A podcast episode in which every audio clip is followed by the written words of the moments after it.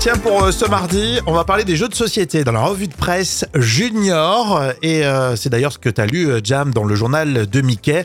Euh, on parle du jeu Docteur Maboule. Vous connaissez, les enfants en auront peut-être au pied du sapin, là, pour euh, Noël. Tout démarre dans les années 60. Oui, c'est en 1962 que l'Américain John Speno, alors étudiant, imagine un jeu pour un exercice. Or, il l'appelle la vallée de la mort. Et ce jeu consiste à faire passer une tige en métal dans des trous sans toucher les bords hein, pour ne pas déclencher une alarme.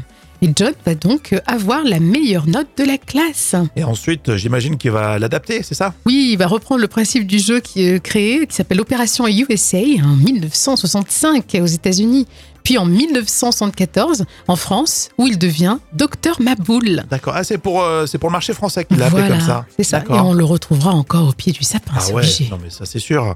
Euh, non, moi j'en ai- j'en ai- j'ai jamais eu euh, quand j'étais petit de Docteur Maboule. Non, c'est vrai. Les cousins, si les cousins, tu sais, les cousins, on jouait un petit peu, ouais. Bon. Si, c'est rigolo. Franchement, c'était rigolo. T'en avais un toi Oui, oui, j'en avais un. Oui, franchement, je l'ai gardé longtemps. Ah ouais tu- Et tu jouais toute seule pendant des heures comme ça Ah, Exactement, ouais. Pas si longtemps que ça, d'ailleurs. Non mais c'est vrai que c'est un jeu qui est simple.